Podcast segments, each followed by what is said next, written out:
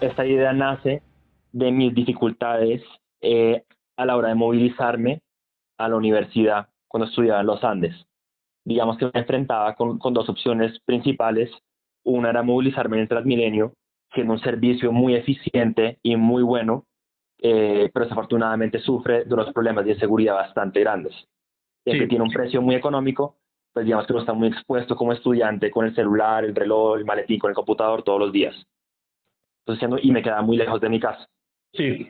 Por otro lado, tenía la opción de coger un Uber, que es un servicio, perdón, un servicio que te recoge en la casa, es relativamente seguro, es cómodo, uno lo pide y llega en tres minutos. Es un servicio que podría ser perfecto, pero era tan costoso que simplemente no era una opción usarlo.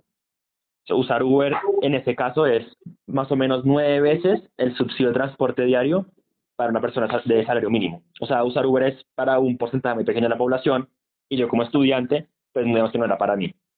Entonces ahí como que me enfrento a esos problemas y con mi socio Roberto Amaya empiezo a trabajar eh, con una investigación de los problemas de movilidad que hay entendiendo que la movilidad es mucho más que solamente pasar de un punto a un punto B, sino que es una experiencia que afecta mucho nuestro bienestar. Nos dábamos cuenta que si yo llegaba tarde a un día a clase y me perdía el quiz en la mañana, todo el resto del día amargado. Salía a la universidad a las 5 de la tarde y decía, fue madre, voy a demorar dos horas en llegar a la casa y llegaba tardísimo ya de noche y decía, se me acabó el día con, y se me bajaba mucho el bienestar. Un impacto muy fuerte sobre la salud mental. Y con eso empezamos a trabajar eh, y a investigar un modelo que existe en universidades en Colombia, en Bogotá principalmente, que se llama WILS.